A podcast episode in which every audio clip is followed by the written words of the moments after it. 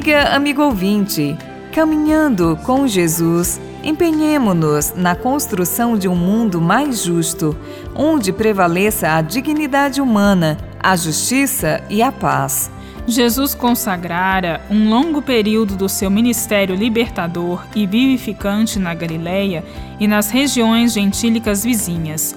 Agora decide fazê-lo em Jerusalém, que era o próprio centro de poder da Judéia, mesmo sabendo que estava condenado pelos dirigentes do judaísmo aí sediados.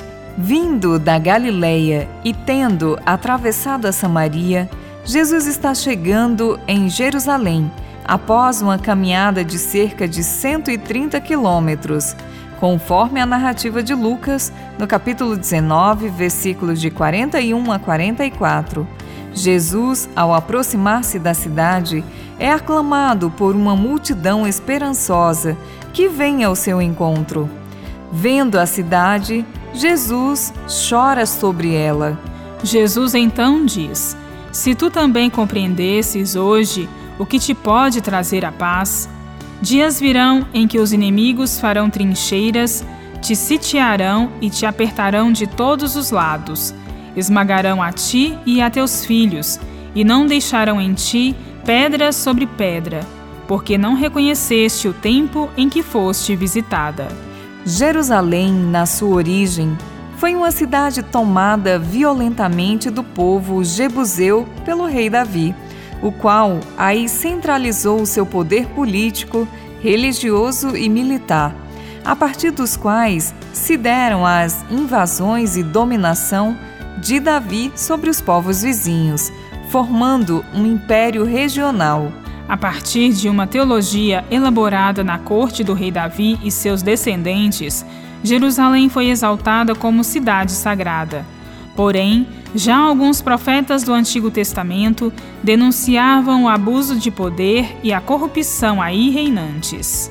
O próprio Jesus caracterizara Jerusalém, que rejeita a sua paz, como cidade que mata os profetas e apedreja os que lhe são enviados. Cerca de 40 anos após a morte de Jesus, a cidade foi destruída pelo imperador romano Tito. A paz verdadeira é fruto da liberdade e os poderosos deste mundo a detestam. Jesus, com sua prática libertadora, no amor e na misericórdia, vem trazer a paz para os bem-aventurados pobres e oprimidos, que buscam a fraternidade e a justiça.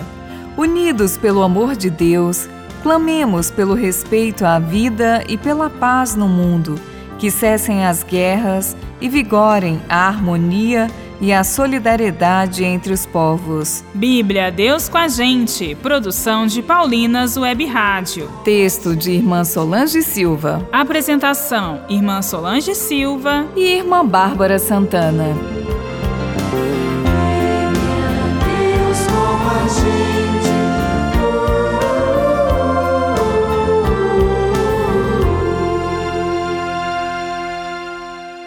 Você acabou de ouvir o programa Bíblia Deus com a Gente.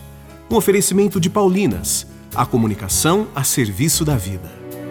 O novo EP Deus nos abraça eternamente nos apresenta canções para liturgia e celebrações para nos despedirmos em harmonia daqueles que amamos. Dai-lhe, Senhor, o descanso eterno e os esplendores da luz perpétua